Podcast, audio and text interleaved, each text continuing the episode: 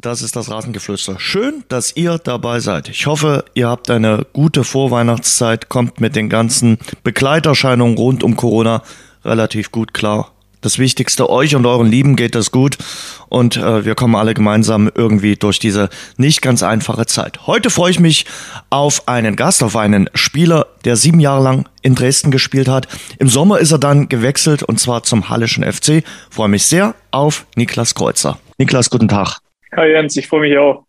Ähm, freier Tag heute, wo erwische ich dich? Freier Tag heute. Wir haben ja vor zwei Tagen gespielt, ähm, hatten dann gestern auslaufen und heute ist dann so ein bisschen der freie Tag, den wir dann zu Hause verbringen. Und jetzt bin ich gerade hier in meiner Wohnung in, in Leipzig und äh, ja, ruhe mich ein bisschen aus. Großartig, dass das geklappt hat, dass du dir am freien Tag äh, eine Stunde Zeit nimmst äh, für unseren Podcast. Freue ich äh, mich wirklich sehr nach einer sehr turbulenten äh, Woche äh, bei dir. Ähm, vielleicht gehen wir da mal ganz kurz äh, als erstes drauf ein. Denn die letzte Woche, ich glaube, das war eine der turbulentesten im Leben des Niklas Kreuzer.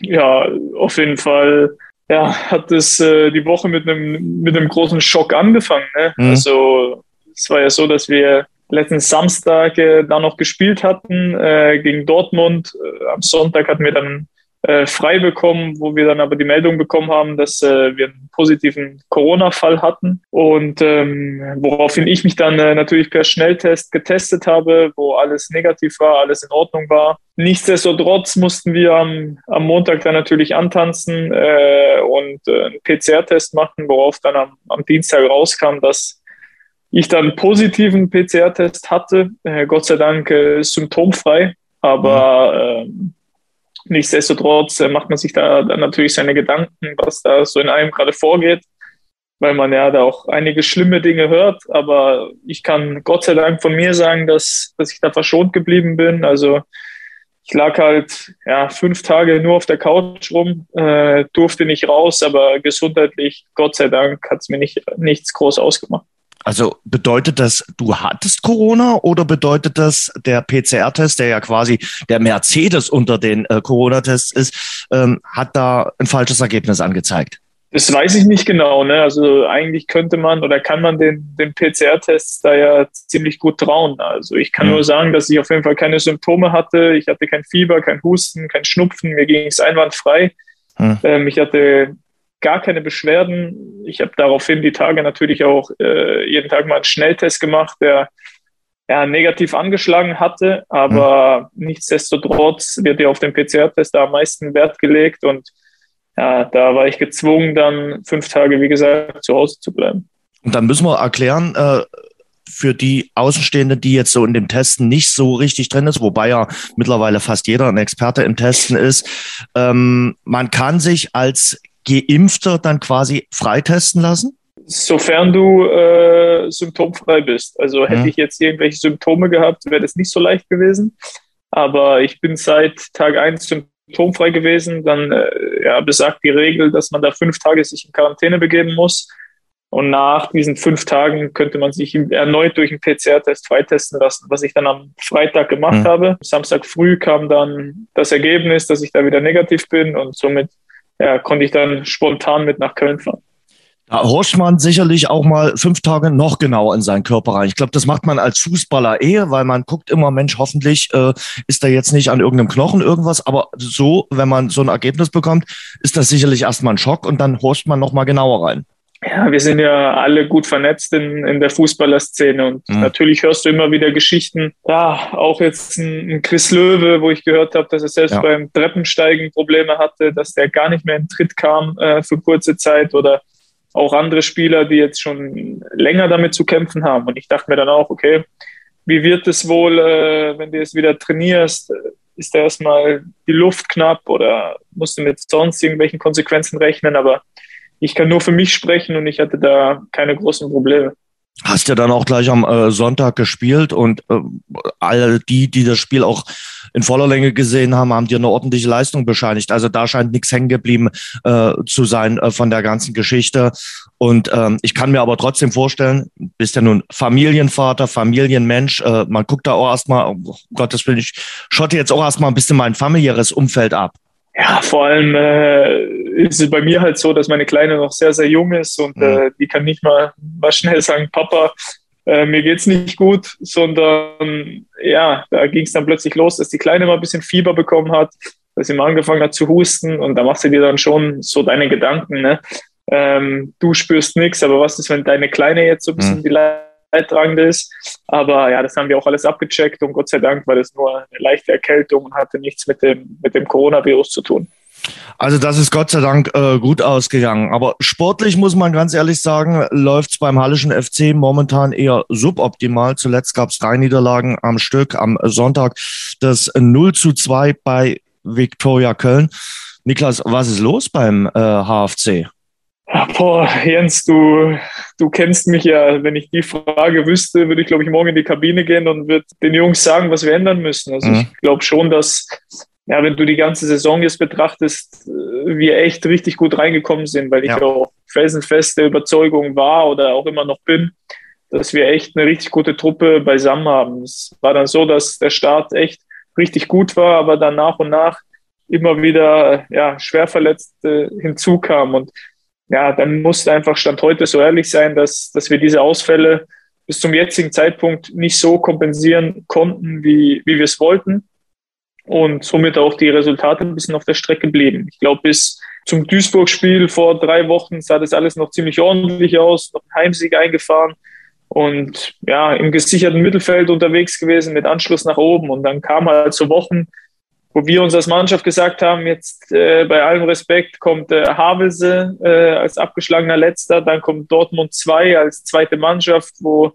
ja meist nur junge Spieler drunter sind, äh, die natürlich kicken können, aber wo es schon unser Anspruch war, das Spiel zu gewinnen und jetzt halt Viktoria Köln, die bis vor drei Wochen äh, auch noch da fest unten drin standen. Und ja, wenn du jetzt heute hier sitzt und sagst, du hast aus den drei Spielen null Punkte geholt, ist natürlich Wahnsinn.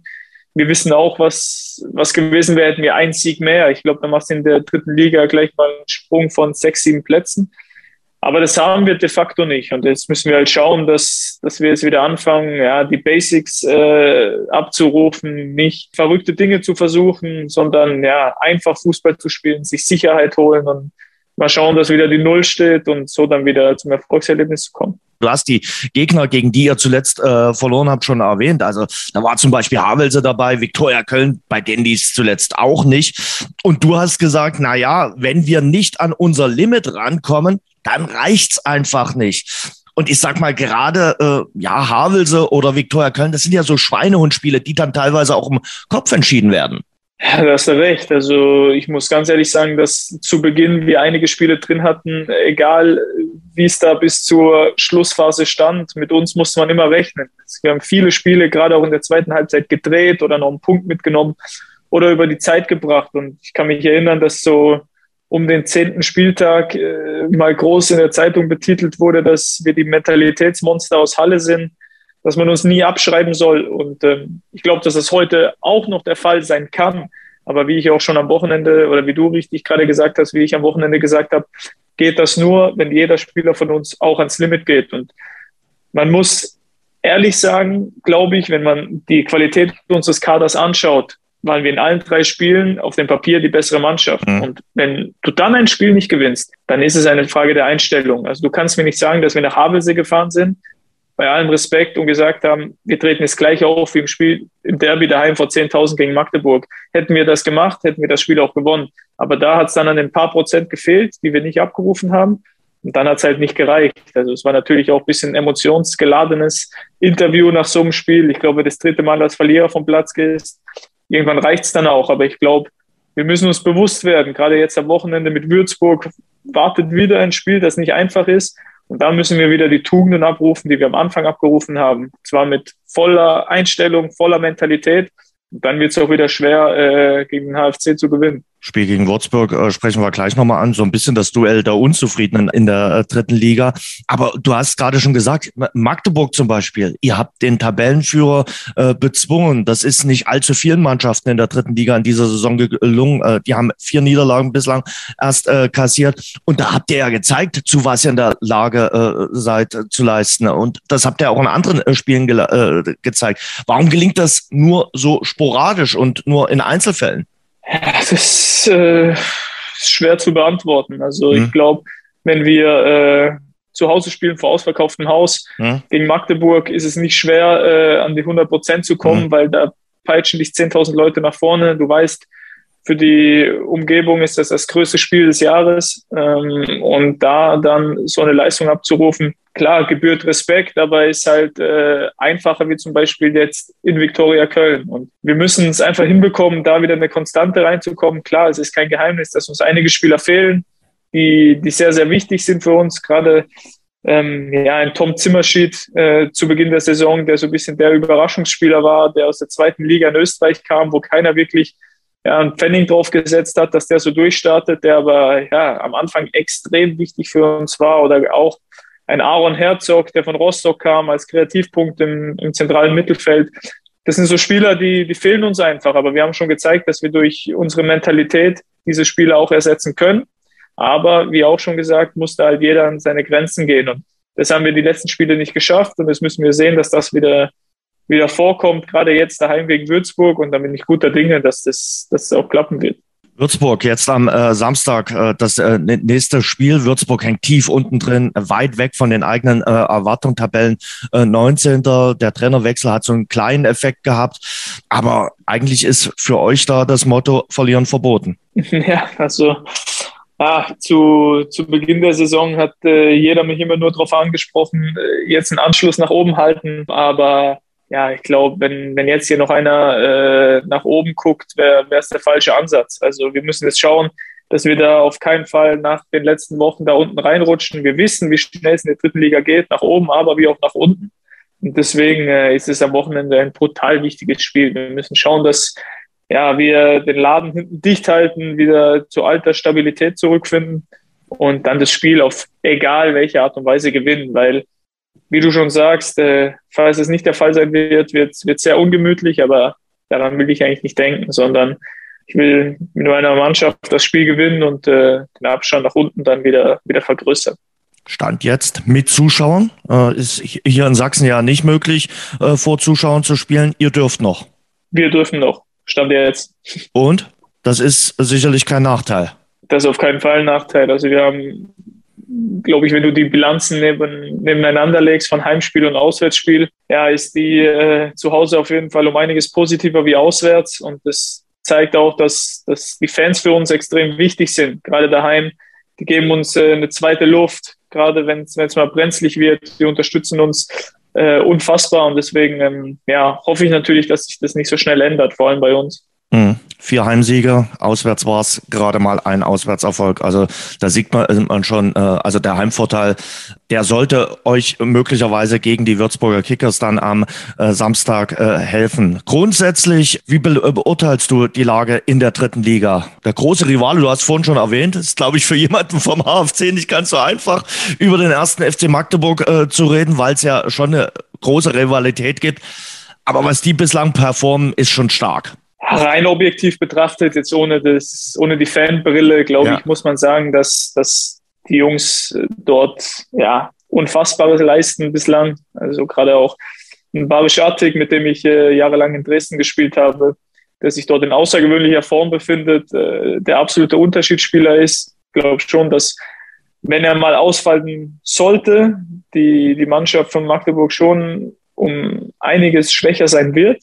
Aber ja, Gott sei Dank ist er das nicht, äh, weil ich ja auch persönlich dem Barisch da auf keinen Fall was Schlechtes wünsche und was sie gerade abliefern, ist schon einzigartig. Deswegen stehen sie ähm, ja auch zu Recht dort oben. Da kannst du mir sicherlich auch verraten, das frage ich mich bei Barisch Artig, frage ich mich sicherlich auch mal bei ein paar anderen Spielern, aber Barisch Artig zeigt doch jetzt, was er kann, was er drauf hat. Das hat er hier in Dresden immer mal in Ansätzen gezeigt, in bestimmten Spielen. Und dann war er erstmal wieder äh, ein bisschen verschwunden. Hier zeigt er es in Magdeburg aktuell konstant.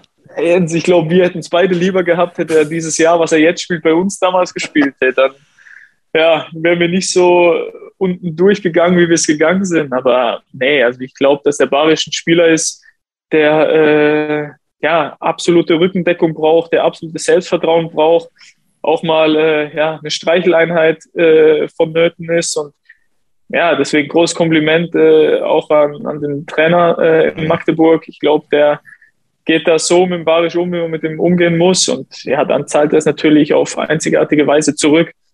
Ähm, natürlich hat er sich das erstmal erarbeiten müssen, diesen Status dort. Also ich glaube nicht, dass er dort hingekommen ist und man von Anfang an ihn auf, auf äh, Wolken getragen hat, aber er hat sich das erarbeitet und jetzt ja, ist er zu Recht in der Rolle, dass man ihm vielleicht auch den Zuspruch gibt, was, was er als Spielertyp benötigt. Vielleicht war das in Dresden nicht so der Fall, dass äh, da immer ziemlich viel Gegenwind war, mit dem er wahrscheinlich nicht so klar gekommen ist. Mhm. Ähm, trotz alledem muss man sagen, wie du auch gesagt hast, natürlich hat der Barisch auch seine genialen Momente in Dresden.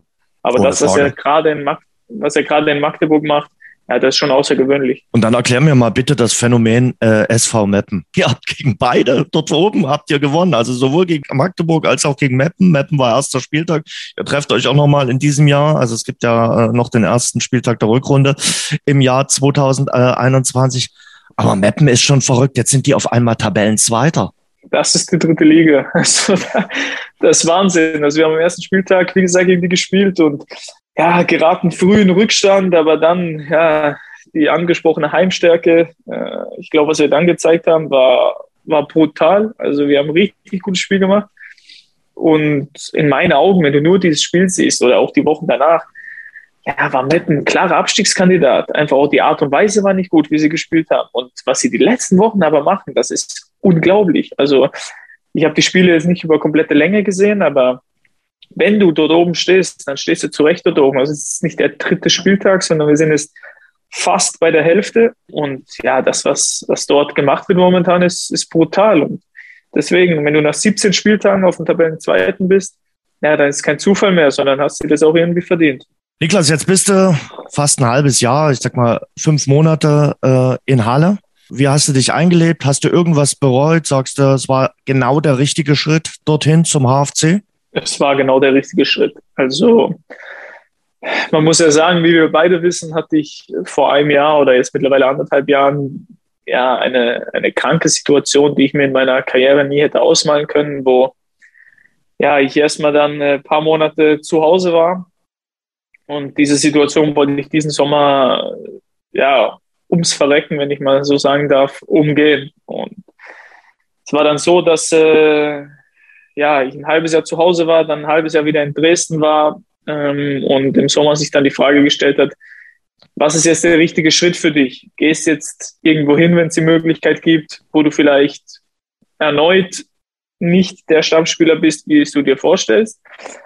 Oder ergreifst du eine Möglichkeit, wo die Chance einfach größer ist, dass du mal wieder zeigen kannst, äh, was du drauf hast? Und äh, nachdem der Anruf vom Ralf Minge kam äh, und der mir ja so ein bisschen die Vorstellung des HFC ähm, vorgestellt hat, ja, war es für mich eigentlich keine Frage, weil ich einfach äh, vom Gesamtpaket extrem überzeugt war. Klar, du hast auch hier nicht die Garantie, trotz meiner Erfahrung, dass ich hier jedes Spiel mache. Also es geht immer über Leistung, es geht immer über ähm, ja, Qualität, die du mitbringst und Woche für Woche unter Beweis stellst.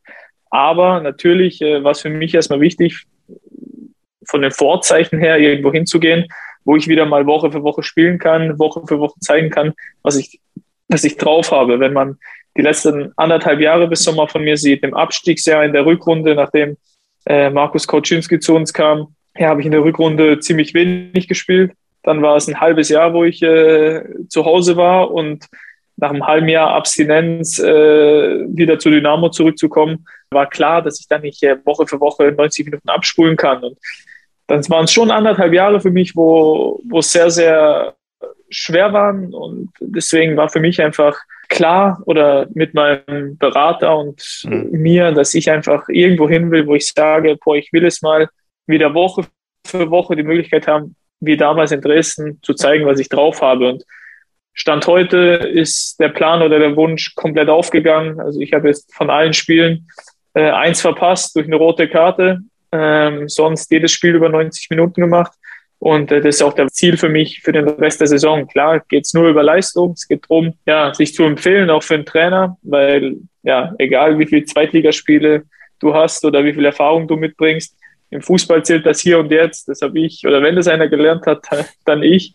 Und ähm, ja, deswegen klappt es für mich persönlich bisher ganz gut und ich hoffe, dass ich ja, das bis, bis Ende des Jahres bestätigen kann. Ausführliches äh, über dieses äh, ja, halbe Jahr speziell, wo du komplett raus warst, hast du im äh, Podcast Bartkurvenversteher äh, schon mal geschildert. Den werde ich auf jeden Fall verlinken, weil das äh, eine sehr äh, detaillierte, auch eine sehr emotionale Schilderung deiner Situation äh, war und ist. Äh, deshalb will ich jetzt nicht noch mal komplett auf alles äh, eingehen, aber so ein bisschen ähm, dieses halbe Jahr ohne Mannschaft zu sein, ohne Team zu sein, sondern hier äh, mit äh, Konditionstrainer Friedel zu arbeiten in Dresden. Was hat das mit dir gemacht und was ist davon hängen geblieben? Boah, also da kriege ich gleich wieder Gänsehaut, wenn ich an diese Phase denke, weil das einfach, ja, was ist, was ich nie wieder erleben möchte. Also es war für mich erstmal so, dass, dass allen voran der Abstieg mit, mit Dynamo Dresden stand, was, was mich schon extrem mitgenommen hat. Nicht nur, ja, weil du sagst, äh, hey, du bist jetzt mal abgestiegen. Mann, ich war da zu dem Zeitpunkt sechs Jahre im Verein. Ich habe mhm. mit dem Verein alles erlebt, von dritte Liga über Aufstieg, über zweite Liga oben mitgespielt, mhm. bis Abstiegskampf, DFB, Pokalfights ohne Ende. Und ja, wenn du sechs Jahre bei so einem Verein bist, so viele Spiele für den Verein machst, dann ja, zieht dich das natürlich erstmal ein Loch im Sommer.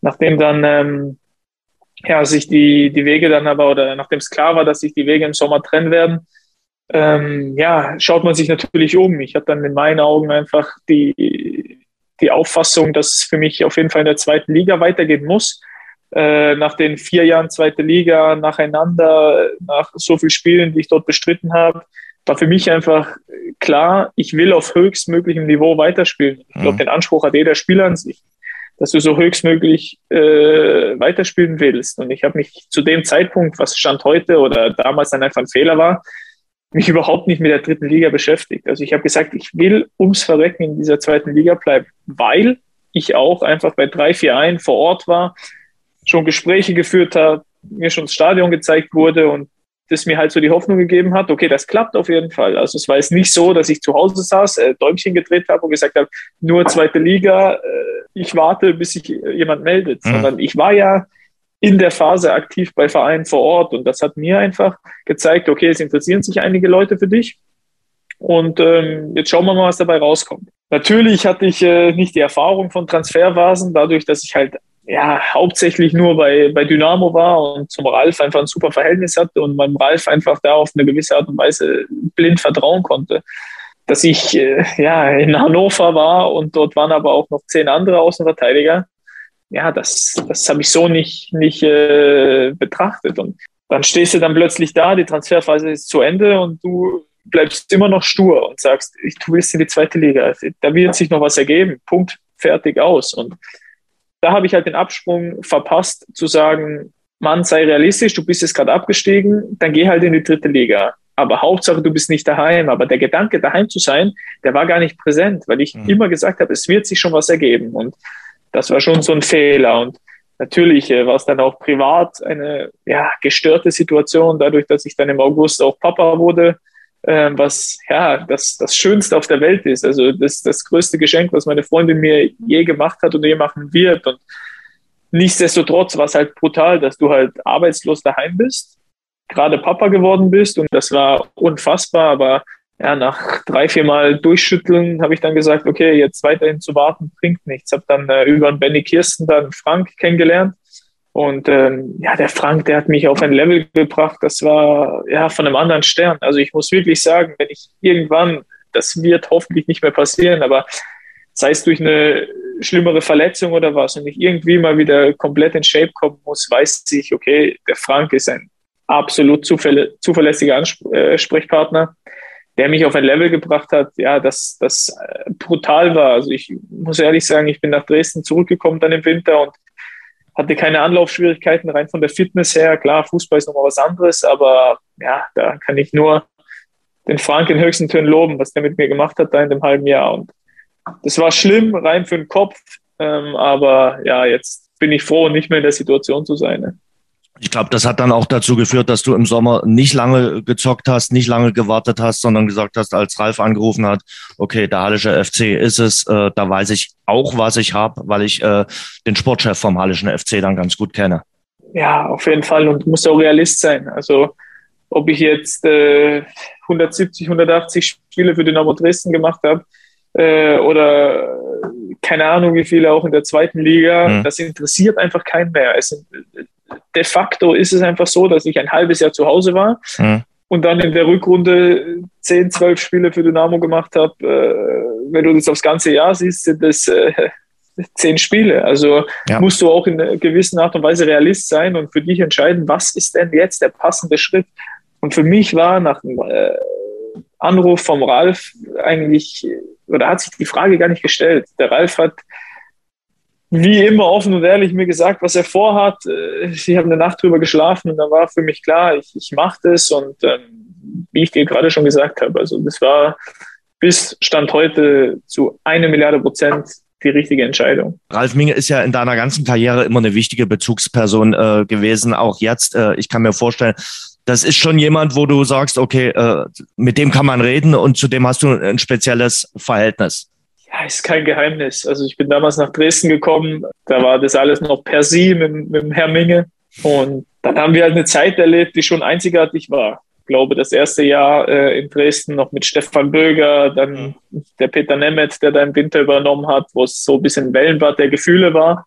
Im zweiten Jahr mit dem Uwe dann, wo es eigentlich ja keine Achterbahnfahrt mehr war, sondern es war gefühlt äh, eine Rakete, die steil bergauf ging die ganze Zeit und auch die ersten zwei Jahre dann der zweiten Liga. Also es war stetigen Weg nach oben und ähm, ja, das war natürlich eine brutal geile Zeit. Dann irgendwann kam es halt mal so, dass natürlich wichtige Spieler verloren gegangen sind, wir das nicht irgendwie kompensieren konnten und es dann die letzten Jahre eigentlich nur noch äh, drum ging, irgendwie die Klasse zu halten. Dass dann der Ralf in so einer persönlichen äh, Situation steckte, hat uns natürlich auch alle extrem mitgenommen ähm, weil wir alle ein super Verhältnis zum Ralf hatten. Also Dynamo Dresden war Ralf Minge und äh, ist kein Geheimnis, dass alles extrem familiär ist in Dresden und dafür war auch der Ralf verantwortlich. Und ich kann sagen, dass ich zu ihm ein einzigartiges Verhältnis hatte, auch als die Zeit in, in Dresden dann zu, zu Ende ging. Und mich hat es brutal gefreut, dass, dass der Ralf da dann wieder nach Halle gegangen ist, dass er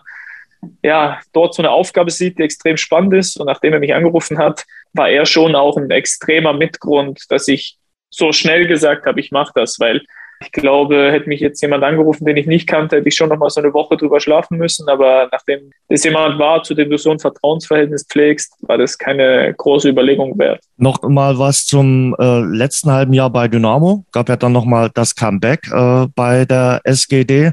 So ein bisschen die Rückkehr zur, zur alten Liebe. Wir versuchen es noch mal miteinander. Zehnmal äh, hast du gespielt. Ich, wenn du mich gestern gefragt hast, wie oft du gespielt hast, hätte ich, wäre ich auf zehnmal gar nicht gekommen. Bist sicherlich häufiger eingewechselt worden. Überragend natürlich äh, der erste Einsatz gegen Lübeck, kann ich mich noch erinnern. Dann gleich auch ein, ein, ein Tor gemacht. Das war äh, spektakulär bist mit aufgestiegen. Was bleibt denn von diesem halben Jahr dann nochmal äh, mit der SGD, was sicherlich äh, auch speziell war durch die ganzen Corona-Bedingungen?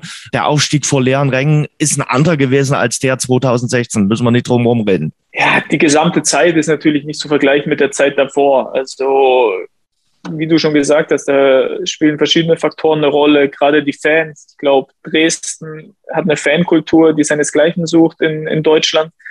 Und was ich erlebt habe in meinen sechs Jahren davor, ja, das, das war brutal, das war ja, geistesgestört, wenn ich das mal so sagen kann, was da für, für Sachen passiert sind, nicht nur zu Hause, sondern wenn ich äh, an Berlin Olympiastadion, Allianz Arena gegen 60, in Nürnberg, ja, das sind Dinge, die waren unfassbar. Und klar, nachdem dann im Winter das Interesse bekundet wurde von Seiten von Dresden, ob ich mir das nochmal vorstellen konnte, ja, habe ich nicht, nicht lange überlegt, aber muss ich auch natürlich ehrlich sein, weil ich einfach in einer brutal schwierigen Situation äh, gesteckt äh, bin. Äh, Nachdem es im Sommer sich die Wege getrennt haben, vor allem die Art und Weise, ohne das es länger irgendwie auszuholen oder ausholen zu wollen, war für mich das Kapitel eigentlich beendet. Das war die schönste mhm. Zeit meines Lebens, aber ja, wie das im Sommer dann zustande kam, habe ich für mich entschieden, okay, da ist ein Haken dran gemacht und das hat sich erstmal erledigt. Natürlich war ich im Winter in einer brutal schlimmen Situation und äh, habe dann für mich dann einfach entschieden, dass das der richtige Schritt für mich und für meine Familie ist. Und ich bin auch Dresden natürlich sehr dankbar, da nochmal die zweite Chance bekommen zu haben. Und ich glaube, dass ich das auch ja, in dem halben Jahr ganz gut zurückzahlen konnte. Es hat keiner irgendwas von mir erwartet, nachdem ich sechs Monate da keinen Ball am Fuß hatte. Ich habe den Verantwortlichen im Winter auch gesagt, ich werde jetzt nicht hierher kommen und böse Laune haben, wenn ich mal nicht spiele, sondern mein Ziel ist es, im Winter hierher zu kommen, den Fehler, den uns damals passiert ist, zu korrigieren, obwohl ich da jetzt nicht so den Einfluss äh, hatte, wie jetzt die Jungs, die das ganze Jahr da waren und jedes Spiel gemacht haben. Aber ich wollte schon mal einen Beitrag dazu leisten und auf eine gewisse Art und Weise das, was uns damals passiert ist mit dem Abstieg, ein bisschen zu korrigieren. Und ja, für mich war das genau der richtige Schritt, nochmal Fuß zu fassen dort. Und ich denke, die Art und Weise, wie es lief, war auch völlig in Ordnung. Deswegen glaube ich, war das damals äh, ja genau richtig und war natürlich nochmal ja, eine Freude, da zurückzukehren. Das Einzige, was natürlich sehr schade war, war, dass, dass da keine Leute sein konnten. Das hätte ich gerne nochmal erlebt. Nach der ganzen Scheißzeit, gerade wie du es angesprochen hast, das Spiel gegen Lübeck, das vor 33.000 zu erleben, oh, das wäre nochmal so ein kleiner Traum gewesen, aber ist leider durch ein scheiß Virus verhindert worden.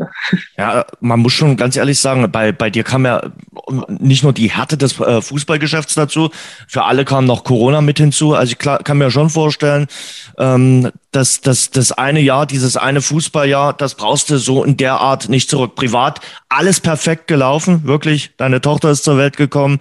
Ähm, da das Glück ohne Ende, aber fußballerisch gesehen kann ich mir vorstellen, da sind sicherlich äh, auch ein paar Narben geblieben von diesem äh, Fußballjahr. Ja, zu 100 Prozent. Also, wie du gesagt hast, nicht nur, dass ich dann ein halbes Jahr zu Hause war.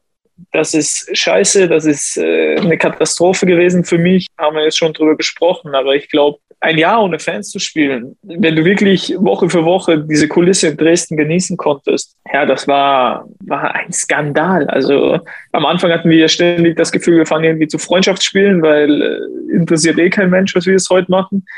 Es war, war eine Phase, die ich so nicht mehr erleben möchte. Klar befinden wir uns jetzt momentan in einer Situation, wo gefühlt alles wieder von vorne losgeht, gerade mhm. bei euch in Dresden was äh, hoffentlich für die Mannschaft kein Nachteil sein wird, äh, weil ich kenne es, wie es in Dresden ist, dass du einfach auf ein Leistungslevel kommst durch die Fans, was du ohne sie nicht erreichen kannst. Und deswegen hoffe ich, dass die Jungs da ähm, ja, sich jetzt nicht irgendwie beeinträchtigen lassen. Aber wie du schon gesagt hast, also sowas möchte kein Profisportler mehr erleben. Dann lass uns mal über Dynamo sprechen. Äh, dein Blick äh, auf Dynamo. Wie verfolgst du denn aktuell die Sportgemeinschaft, deinen Ex-Verein? Ja, sehr intensiv. Also ich habe gerade zum Brollo noch ein einzigartiges Verhältnis, äh, zum Tim Knipping, mit dem ich mich von Anfang an sehr gut verstanden habe. Mit Wiege höre ich mich noch ab und zu. Also sind schon noch ein, zwei Jungs dabei, mit denen ich ein super Verhältnis habe, auch jetzt gerade nach den Verletzungen von Panna, mit dem ich dann noch geschrieben habe, was mir sehr, sehr leid hat, der ja so ein bisschen seinen zweiten Frühling erlebt hat, gerade der ja sehr, sehr wichtig war für die Mannschaft. Ja, persönlich habe ich da auf jeden Fall noch, noch super Verhältnisse und deswegen ist natürlich sehr schmerzhaft zu sehen, was, was da gerade so passiert. Ne? Hast du Regensburg-Spiel gesehen am äh, Freitagabend? Habe ich gesehen, ja.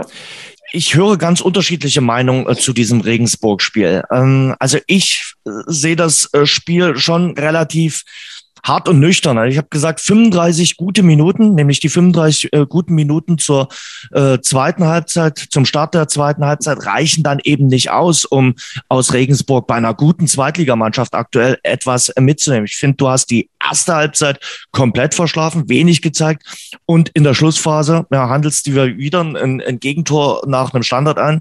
Das hat der von dir eben schon erwähnte Kevin Broll richtig hart äh, erwähnt und dann ähm, ja zwei Minuten später ist mit dem dritten Gegentor äh, auch der äh, Deckel drauf. Andere sagen mir, Mensch, das war doch gar nicht so schlecht. Äh, eigentlich wäre ein Unentschieden verdient gewesen. Sieh das doch mal nicht so hart. Also ich fand, am Ende verlierst du dort verdient in Regensburg, weil du einfach nur 30 Minuten recht ordentlich mitgespielt hast und da sogar die bessere Mannschaft warst. Wie siehst du es? Ja, ich bin da schon bei dir. Die erste Halbzeit war halt schon äh, verpennt kannst du froh sein, dass nur 1-0 steht. Nichtsdestotrotz kommst du richtig gut aus der Halbzeit. Wieder mal da ferner, ähm, der die Jungs da zurückholt ins Spiel. Dann hast du natürlich die Möglichkeit, das zu drehen. Aber ja, wenn du dann halt wieder durch den Standard in Rückstand gerätst, ja, ist natürlich auch für den Kopf extrem bitter. Ja, man hat ja in der Woche davor schon äh, gegen Düsseldorf jetzt spielerisch keine Bäume äh, ausgerissen.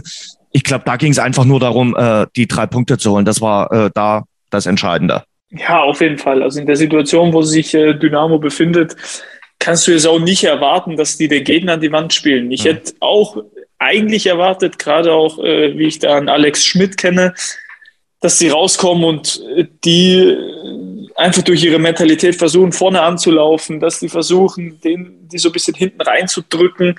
Aber du hast einfach gemerkt, dass äh, ja, da schon eine brutale Verunsicherung da war, was völlig normal ist. Ich glaube, von den letzten zehn Pflichtspielen inklusive Pokal mhm. gegen, glaube ich, neun verloren ja. äh, zu dem Zeitpunkt.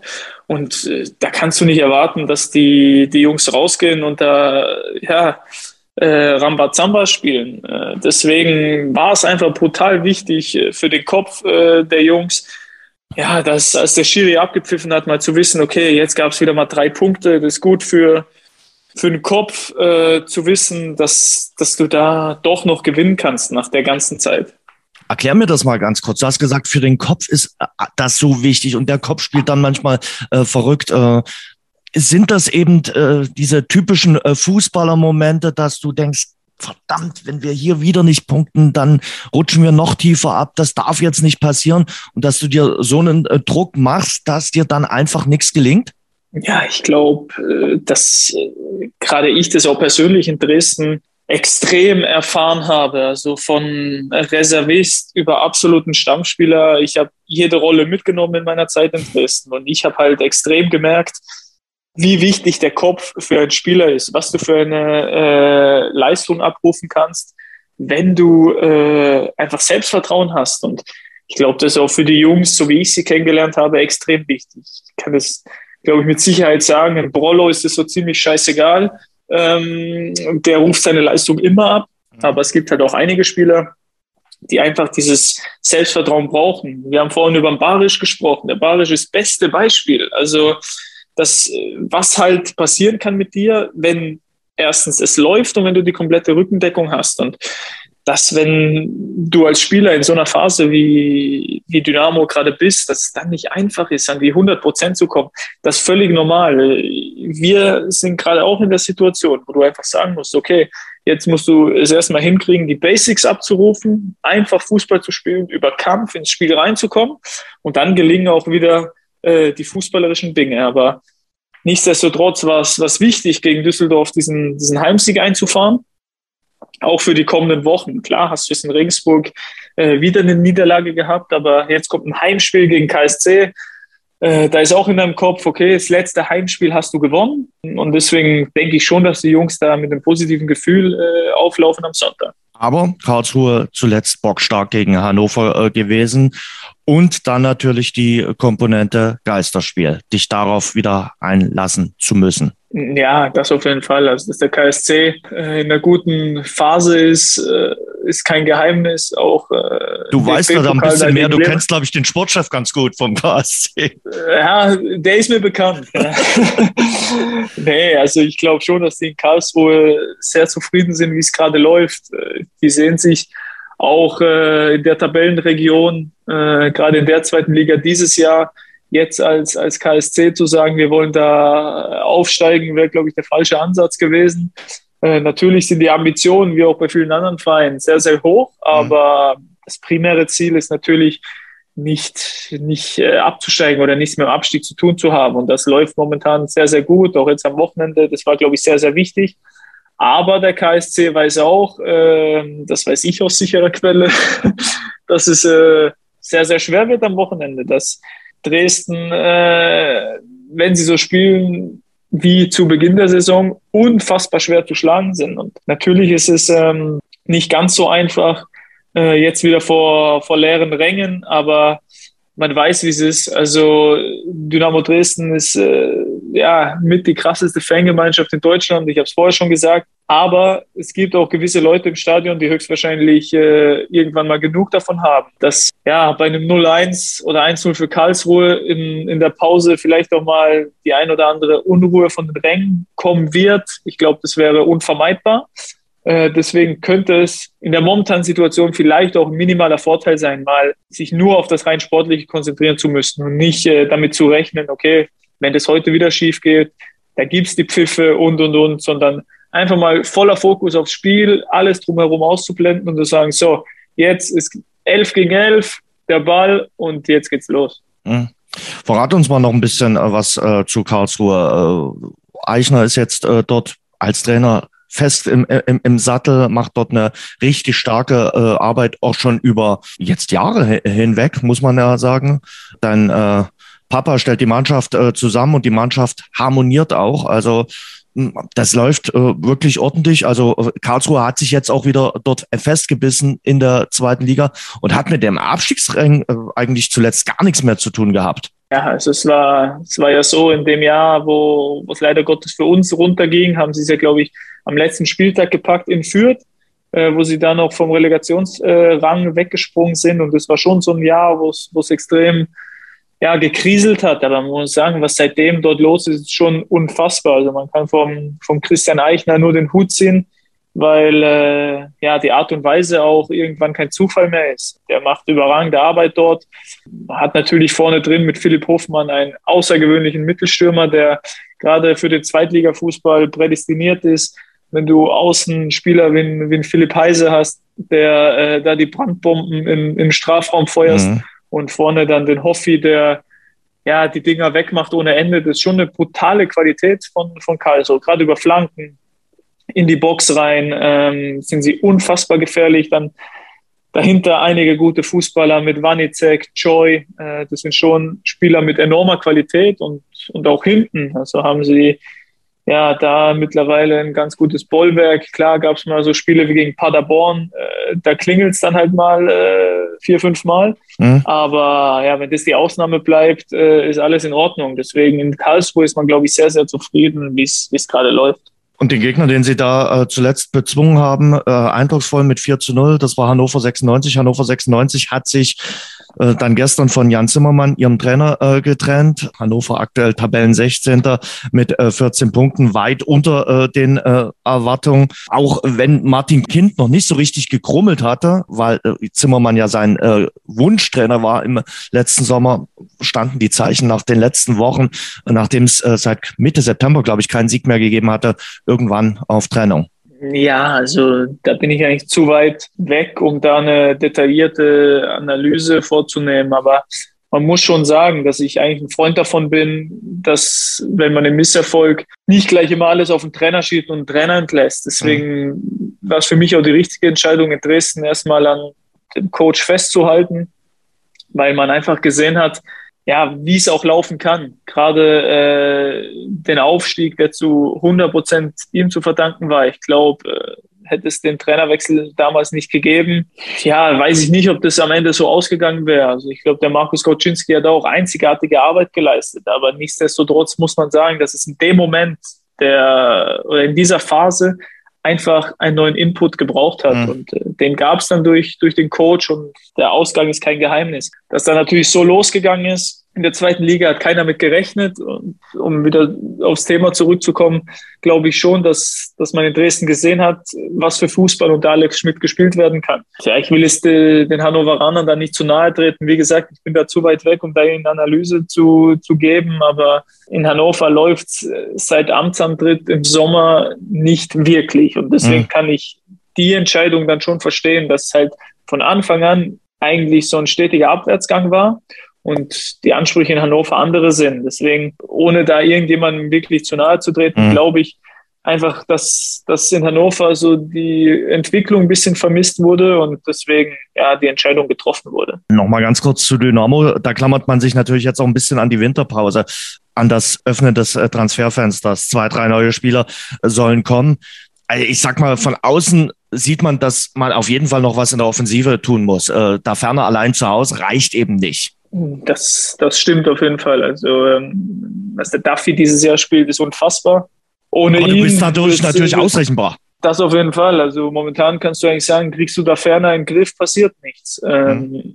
So traurig, wie sich's anhört. Nichtsdestotrotz muss man sagen, gerade auch Schröter, der mir sehr gut gefällt, äh, Borello, der aber jetzt lange ausgefallen ist, Ramsey, der so ein bisschen unter seinen Möglichkeiten bleibt bisher. Das kann sich natürlich alles noch entwickeln. Nichtsdestotrotz brauchst du jemanden, der dir sofort hilft. Man darf nicht vergessen, ein, ein Ramsey, der ist 20. Also was hast du erwartet, dass er jetzt die zweite Liga im Grund und Boden schießt? Also man darf oft nicht vergessen, dass der Junge erst sau, sau jung ist. Nichtsdestotrotz, glaube ich, dass man schon noch einen Spieler braucht, neben der Ferner, der dir halt gerade in der Rückrunde fünf, sechs Tore garantiert.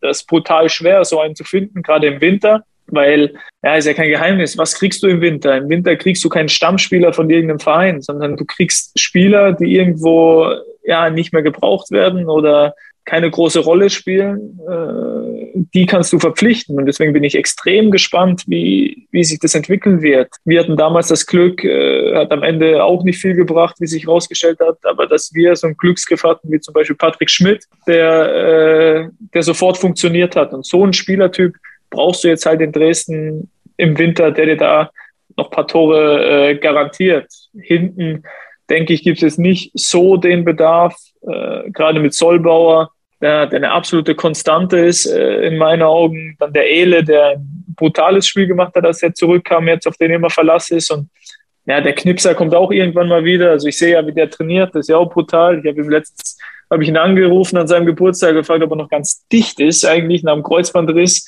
Äh, drei Monate später so, ähm, so zu trainieren. Aber ja, der ist auch beschwerdefrei, der wird auch irgendwann mal wieder kommen. Deswegen sehe ich das Problem eigentlich ja, nicht so wirklich hinten, weil du bist es auch in keinem Spiel wirklich mal mit fünf Toren abgeschossen worden. Aber wie du schon sagst oder wie das auch überall in der Presse steht, ein da ferner reicht nicht. Deswegen glaube ich schon, dass man da in der Offensive ja, vielleicht noch, noch einen Stürmer dazu gewinnen will. Aber frag nach bei deinem Papa. Äh, ich glaube, in dem Teich werden im Winter mehrere Vereine natürlich äh, fischen. Also ich glaube, das wird äh, ein, ein, ein großer Treff am Transferangelteich äh, im, im Winter, weil es werden mehrere Zweitligisten irgendjemanden versuchen zu bekommen für die Offensive. Da wird Dynamo Dresden nicht alleine sein. Das auf jeden Fall. Also ich, ich spreche aus, aus der Erfahrung, die ich durch meinen, meinen Papa habe, weil wir da auch oft drüber sprechen oder ich ja auch schon mal im, im Winter in der Situation war. Man darf nicht vergessen, es, es ist auch noch Corona, äh, das, das unterschätzen viele. Es geht gerade wieder los, es kommen wieder Geisterspiele. Dresden wird auch jetzt äh, nicht äh, mit Geld um sich werfen können ja. im Winter. Also ich glaube jetzt nicht, dass es äh, finanziell äh, die Situation so hergibt, dass man sagt, äh, okay, wir holen jetzt mal schieß mich tot, äh, einen aus der Bundesliga, der dort nicht spielt, der uns jetzt mal zehn Tore macht. Also ich glaube, das ist finanziell nicht möglich. Deswegen bin ich sehr, sehr gespannt, wer da im Winter kommen wird. Aber der Ralf Becker hat es ja schon angekündigt, deswegen ist kein Geheimnis, dass da auf jeden Fall was gemacht wird. Und ich bin sehr gespannt, äh, wer da kommt. Die Nachspielzeit. Niklas, gehen wir mal in die, in die Schlussphase von unserem Podcast. Äh, ein paar Themen habe ich, die noch offen sind. Wer ist denn aktuell der beste Fußballer auf der Welt? Ja, für mich Lewandowski. Also ich äh, war da gestern schon ein bisschen ja, verwundert über das Ergebnis, nachdem äh, Lewandowski da den, die Auszeichnung für den besten Stürmer bekommen hat, die es dieses Jahr mhm. zum ersten Mal gab, war für mich eigentlich schon klar, okay, das andere kriegt der Messi, das ist so ein bisschen ein Trostpreis für ihn gerade. Ähm, nichtsdestotrotz, also ist kein Geheimnis. Messi ist äh, in meinen Augen der beste Spieler, den es je gab, ähm, der hat Sachen gemacht in den letzten 10, 15 Jahren. Das werden wir, glaube ich, nie wieder erleben. Das ist ja keine Frage. Aber wenn du rein diese Periode von den letzten anderthalb, zwei Jahren nimmst, da war Lewandowski einfach der beste Spieler. Copa America hin oder her, die Messi gewonnen hat, die Trophäe, die ihm noch gefehlt hat, sei ihm gegönnt, weil der, der hat das verdient. Der ist, wie schon erwähnt, der Beste aller Zeiten. Aber Lewandowski hatte letztes Jahr mit den Bayern alle sechs Titel geholt, hat äh, Gerd Müllers Torrekord gebrochen, hat seine persönliche Bestmarke an äh, Saisontoren gemacht. Ich glaube, er hat 20 Tore mehr gemacht dieses Jahr als Messi, äh, über alle Wettbewerbe gesehen. Und da musst du schon sagen, boah, das stinkt schon ein bisschen. Also in meinen Augen hättest du den Preis an Lewandowski vergeben müssen. Aber ja, kann man nicht mehr ändern, leider. Das ist ja eben die große Frage. 2020, da wurde der Ballon d'Or gar nicht verliehen, Corona-bedingt. Äh, da ja. hätte ihn Lewandowski, also ich glaube, äh, mit großem Abstand gewonnen. Ähm, in, in, in diesem ja, der Messi auch gesagt. Ja. Also der hat ja gestern nochmal daran appelliert, dass man vielleicht sagt, äh, dass ihm der nachträglich äh, verliehen wird. Ich weiß nicht, ob, ob man sich darüber Gedanken macht, mhm. ob jetzt äh, hier äh, Corona oder nicht Corona ist wenn du so eine Leistung abrufst, hast du auch einen Ballon d'Or verdient. Also für mich war es ja eigentlich ein Skandal, dass der letztes Jahr nicht verliehen wurde. Ähm, mhm. Deswegen in meinen Augen nicht nur, weil es Messi jetzt geworden ist, aber schon erst recht müsste man eigentlich nachträglich Lewandowski diesen Ballon d'Or geben. Toni Groß hat in seinem Podcast gesagt, ja, Wahl ist äh, auf, auf Platz eins für ihn auch eine andere. Der hat aber gesagt, äh, für ihn ist Jorginho auf Platz drei, Lewandowski auf zwei und Benzema auf Platz eins. Weil er den natürlich das, aus das eigener Toni Nähe Groß, ja. Also ich glaube, der, der Toni Groß, der kommt morgen nicht mehr in die Kabine, wenn der heute sagt, Lewandowski ist der Beste. Deswegen ist es, glaube ich, völlig normal, dass, dass er sagt, dass Benzema der Beste bist, äh, ist ja auch immer ein schönes äh, Beispiel, zum Beispiel mit dem Mbappé, ja. der, ähm, wo du immer diese Kinderfotos siehst, wo er Cristiano Ronaldo in seinem, in seinem Kinderzimmer hängen hat und immer gesagt hat, Cristiano ist der Beste. Jetzt hörst du ihn gestern reden, dass Messi der Beste aller Zeiten ist. Ja, also es ist schon auch ein kleines Sympathieding, deswegen glaube ich schon, dass ja, der, der Toni Groß da jetzt nicht äh, in die Kabine kommen könnte heute, wenn der gestern in seinem Podcast sagt, Lewandowski ist der Beste. Mhm. Spielt möglicherweise bei der Wahl äh, von Lewandowski auch mit rein, dass die Europameisterschaft, dass er mit der polnischen Nationalmannschaft jetzt nicht so äh, performt hat, was sicherlich für ihn immer nicht ganz äh, einfach ist, weil er dort quasi in der polnischen Nationalmannschaft der Alleinunterhalter ist. Ja, das Beispiel hatten wir, glaube ich, mit Modric vor ja. zwei Jahren war das, glaube ich. Wobei Kroatien ähm, natürlich äh, Vize-Weltmeister ja, geworden ist. Er, er, ja, er konnte das Kroatien verdanken. Ich glaube, wäre Modric in der ersten Runde rausgeflogen mit Kroatien, dann mhm. wäre das gar kein Thema gewesen, dass Modric das wird. Aber dadurch, dass er halt so eine WM gespielt hat, stand er überhaupt zur Auswahl. Das gleiche ist ja auch bei Jorginho. Mhm. Er hat mit Chelsea die Champions League gewonnen. Aber er war auch nur so weit vorne in meinen Augen, weil er halt auch Weltmeister wurde. Und deswegen ähm, ja, ist natürlich ein Nachteil, für so einen Spieler wie Lewandowski. Nichtsdestotrotz, seine Quote dort ist auch unfassbar. Aber es ist halt dann was anderes, wenn ja, du dort äh, die Mitspieler vergleichst mit einem äh, Thomas Müller oder einem Serge Gnabry. Das wird übrigens auch äh, spannend werden nächstes Jahr bei der Weltmeisterschaft. In einem Jahr haben wir ja äh, Fußball-WM, äh, die Winter-WM in Katar und nur einer kann dabei sein, Portugal oder Italien. Äh, wenn ich dich jetzt knallhart fragen würde, wen wünschst du dir mehr, Portugal oder Italien, weil der Qualifikationsweg, da treffen ja beide dann möglicherweise aufeinander. Wen würdest du dich entscheiden? Ich glaube, ich würde Portugal nehmen. Portugal? Aus zwei, ja, aus zwei Gründen natürlich die deutsche Brille, okay. weil wenn ich sage, du, du triffst jetzt im Viertel- oder Halbfinale auf Portugal, stehen die Chancen auf jeden Fall besser, wie wenn du auf die Italiener triffst. Deswegen ähm, ist da so mein Gedanke eher mit der deutschen Brille. Und äh, zum anderen ist nur ein kleiner Aspekt, aber finde ich einfach, dass wie auch Messi, Cristiano Ronaldo zu den besten Spieler der Geschichte des Fußballs gehört. Und äh, ich habe es mal gelesen, dass es sein letztes großes Turnier wird, also zumindest seine WM. Und die ihm jetzt zu nehmen, wäre schon, wäre schon brutal. Deswegen ja, wäre es für mich schon cool, wäre Cristiano Ronaldo nochmal dabei. Aber hauptsächlich natürlich äh, sehe ich das aus der deutschen Brille ähm, und sehe da dann mit Konkurrent, der nicht dabei ist, äh, auf den Titel das wird uns Deutschen, glaube ich, gut tun, weil die Italiener und die liegen uns ja nicht so. Nee, das stimmt. Und äh, die Italiener müssen ja in diesen äh, Playoffs, weil sie äh, sich gegen die Schweiz nicht durchsetzen haben können. Und zur Schweiz hast du ja äh, beste Beziehung, bist ja in der Schweiz äh, groß geworden, damals beim FC Basel. Das wollte ich dich zum Schluss auch noch fragen. Äh, die Schweizer Liga wird sicherlich jetzt bei uns nicht immer mit dem ganz großen Fokus beobachtet, aber durch die äh, Young Boys Bern spielt die Schweiz natürlich in den letzten beiden Jahren in der Champions League mit. Und der einstige Serienmeister der FC Basel ist so ein bisschen abgeschwächelt in den letzten Jahren. Warum ist es zu diesem Machtwechsel gekommen? Wobei man einschränkend sagen muss, der FC Basel kommt jetzt so langsam wieder. Ja, also jetzt ist an einem Aspekt festzumachen, ja, ist, glaube ich, unmöglich. Im Fußball entwickelt sich das manchmal so, äh, außer jetzt in Deutschland, wo die Bayern, äh, ja, glaube ich, von da oben nicht mehr wegzudenken sind. Aber der FC Basel Aber war ja der FC Bayern, oder? So ein bisschen. Ja, das auf jeden Fall. Also ich äh, muss ehrlich sagen, für mich, äh, nachdem ich damals nach Basel gekommen bin, gab es nur den großen FCB. Mhm. Und äh, für mich äh, ja, war auch äh, eBay gar nicht groß präsent irgendwie um den Kampf um die Meisterschaft damals. Ich glaube schon, dass da viele Faktoren eine Rolle spielen. Du musst sagen, dass Basel über Jahre eine brutale äh, Ausbildung hatten. Da kamen Spieler raus, sei es Rakitic, äh, Shakiri, Jaka, Embolo, das sind alles Spieler, ein junger Dragovic, ein Salah. Mhm. Schau mal, wo die heute alle sind. Und du konntest halt damals mit den Spielern äh, natürlich auch anderes erreichen, wie jetzt äh, heutzutage, wo sie nicht mehr diese Ausbildung haben. Das ist auf jeden Fall in meinen Augen ein großer Aspekt. Dann äh, gab es da vor, vor einigen Jahren auch äh, im Präsidium einen großen Wechsel. Der Bernhard Häusler ist äh, damals zurückgetreten nach, glaube ich, sieben Jahren und sieben Meisterschaften in Folge.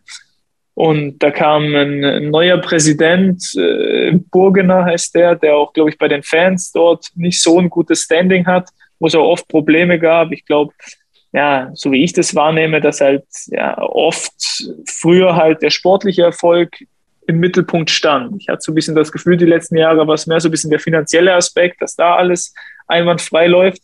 Ja, und dann kommt es halt nur mal zu, zu so einem Machtwechsel. Ne? Wie viele wichtige Spieler verloren, die konnte man einfach nicht ersetzen. Und äh, ohne die Arbeit in Bern zu schmälern. Aber ich glaube, was die dort machen, das ist schon brutal. Ne? Dann äh, war es auch eine klare Sache die letzten Jahre immer werden jetzt aktuell auf Platz vier, äh, haben am Wochenende das Topspiel gegen den Tabellenführer, gegen den FC äh, Zürich verloren. Beim FC Zürich äh, trainiert André Breitenreiter. Gibt ja eine große Rivalität zwischen äh, Zürich und Basel. Das ist eigentlich die Hauptrivalität in der Schweiz, oder? Ja, das waren in der Jugend schon geile Spiele, also unfassbar. Deswegen habe ich es auch um Andy Gogia äh, extrem böse ja dort, ne? genommen, der da im Sommer dorthin gegangen ist, zu dem ich auch noch ja, ein äh, brutal freundschaftliches Verhältnis pflege ja, Spaß beiseite. Also das sind schon alles brutale Traditionsvereine, geile Vereine, äh, Zürich, Basel, Bern. Ähm, und wie man sieht, wird es auch immer, immer interessanter. Also jetzt auch für einen anderen Breitenreiter, der dorthin gegangen ist, der in Deutschland schon beispielsweise bei Schalke 04 war, der ist dort Trainer geworden ist. Und ja, also die Schweiz ist immer brutal interessant. Coole Stadien, äh, geile Vereine. Deswegen glaube ich auch, dass in Zürich da was, was Gutes entstehen kann. Mhm. Und Wagner hat sich ja dann auch äh, im, im Sommer entschieden, äh, zum Schweizer Meister zu, zu gehen, zu äh, Bern. Genau, auch, äh, Der genau. hat ja äh, schon äh, Schalke äh, trainiert. Also von daher, die Schweizer Liga äh, gerät manchmal immer ein bisschen unter den Radar, aber durchaus attraktive Vereine und äh, attraktive Spiele. Und Bern hat ja doch schon für das ein oder andere Highlight in der Champions League gesorgt. Das wollte ich mit dir mal kurz diskutiert haben, weil du, ja, wie gesagt, äh, so äh, ein paar Schweizer Vorkenntnisse hast. Ähm, und du hast natürlich auch so, ich ich glaube schon ein rot-weißes Herz. Das ist auch familiär bedingt. Äh, deshalb schlägt dein Herz sicherlich auch rot-weiß am Wochenende beim Klassiker in Deutschland, äh, wenn der BVB gegen die Bayern spielt. Ja, ich glaube, das ist kein Geheimnis, dass, äh, dass das äh, rot-weiß schlägt. Für ja, den Fußballfan wünsche ich mir einen Sieg für Dortmund, weil ich weiß ganz genau, wenn die Bayern das am Wochenende wieder ziehen, dann wird sich da tabellarisch bis zum Ende nichts mehr ändern. Rein für die Spannung nach all den Jahren jetzt. Natürlich würde ich mir mal wünschen, dass, dass Dortmund das gewinnt. Äh, Gott sei Dank ist Haaland wieder da, wo es eine Frage der Zeit ist, bis der mal äh, diesen Award von gestern kriegt, weil der mhm. ist ja auch äh, Wahnsinn. Aber ja, nichtsdestotrotz ist kein Geheimnis. Also das rot-weiße Herz äh, schlägt ganz groß am, am Wochenende und natürlich als absoluter Bayern-Fan wünsche ich mir natürlich, dass die Bayern das gewinnen. Aber ja, für die Spannung wäre es mal wieder gut, wenn Dortmund das zieht, dass man halt auch mal die Bundesliga auch äh, im Februar, März noch mit Spannung verfolgen kann und nicht dort schon wieder weiß, okay, mit zehn Punkten Vorsprung, es wird eh eine einseitige Sache. Ich glaube, das wäre auch für die Außendarstellung äh, der Bundesliga nicht von Nachteil. Also, weil die Bundesliga mit dieser Eintönigkeit neunmal in Folge deutscher Meister FC Bayern hm, hat da sicherlich auch äh, gerade im Ausland ein Imageproblem. Also, warum soll ich mir, ich sag mal, in den USA oder ähm, in äh, Spanien oder in Thailand äh, die Bundesliga angucken, wo ich eh relativ sicher sein kann, wer dort deutscher Meister wird? Ja, also das, das ist schon so. Ich habe früher auch immer äh, noch als Fan so meinen Live-Ticker angehabt für die Bayern-Spiele, um zu wissen, wie es steht. Habe ich mittlerweile ausgemacht, weil äh, ich weiß, ich gehe danach beim Kicker rein, schaue und ich schaue nur einfach, wie hoch es ausgegangen ist. Die Spannung ist schon ein bisschen verloren gegangen. Klar gibt's in Spanien mehrere Vereine, die da Anwärter sind, Real Madrid, Barcelona, Atletico Madrid, Sevilla, das sind alles Vereine, ja, wo, wo immer auf Top-Level performen. In Deutschland ist es leider so, dass du Bayern hast, äh, Dortmund und dann wechseln sich die Vereine so ein bisschen ab.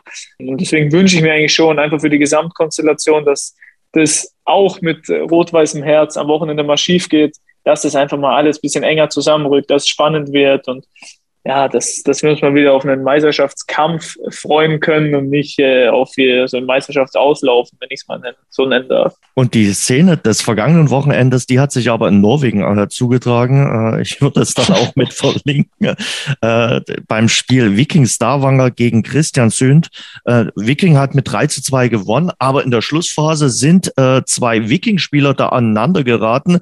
Und zwar David Brekalo, Abwehrspieler, mit seinem Torhüter Patrick Syngudör äh, Gunnarsson, Prekalo Slowene, mit dem Isländer Gunnarsson. Also der, der, der Abwehrspieler hat da seinen äh, Torhüter so richtig äh, zusammen äh, gestaucht, gefaltet, hat ihn auch kurz geschubst und da hat sich der Günnersson gedacht, beim zweiten Mal schubsen falle ich nieder. Hast du sowas jemals erlebt? Also der, der hat ja dann die rote Karte bekommen für eine Tätlichkeit am eigenen Mitspieler. Ja, vor allem, als ich das erste Mal gesehen habe, dachte ich mir, das, äh, das war ein Gegner. Und dann dachte ich mir schon so, hey, warum zeigt der Jens mir das jetzt? Ich dachte mir so, das kann doch nicht wahr sein. Das ist äh, eine Tätigkeit, die passiert. Äh, was will er jetzt von mir? Und dann habe ich es mir nochmal angeschaut. Und dann dachte ich mir so, das kann nicht wahr sein. Dann habe ich erstmal so ein bisschen nachgelesen im Internet und dann hat sich das wirklich bestätigt, dass es äh, zwei Spieler waren aus einer Mannschaft. Ich konnte es gar nicht glauben, weil wenn ich mir jetzt vorstelle, ich renne am Wochenende zu meinem Torwart, mache ihm eine Ansage und gehe so näher an ihn ran und dann fällt er um und ich krieg rot.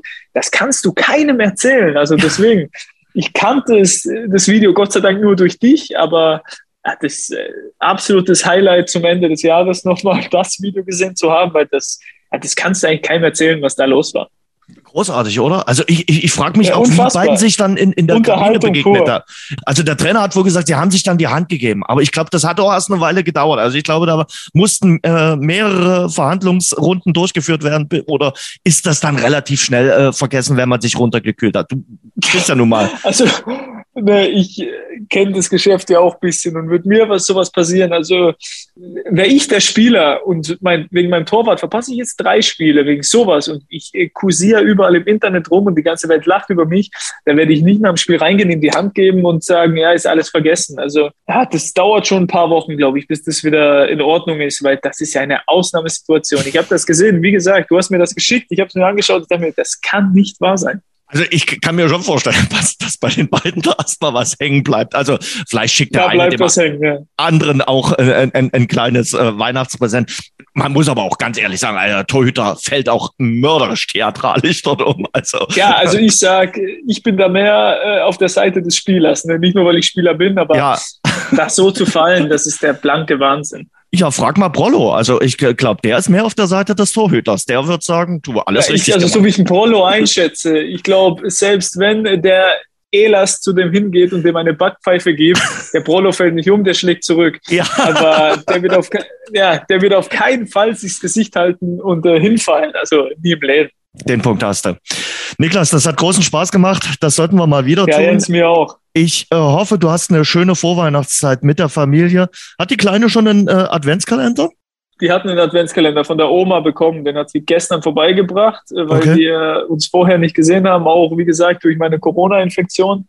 Und äh, ja, sie versteht es noch nicht ganz, aber ja, sie versteht so langsam, dass sie halt morgens aufwacht, da geht es an den Kalender und da freut sie sich schon. Großartig. Vielen, vielen Dank. Eine schöne Vorweihnachtszeit, eine schöne Weihnachtszeit und dir auch jetzt. Danke. Allen hoffentlich etwas weniger Corona dann im Jahr 2022. Pass du auf dich auf. Es. Du sagst es. Du auch, Jens. Halt die Ohren steif. Bis dann, ja?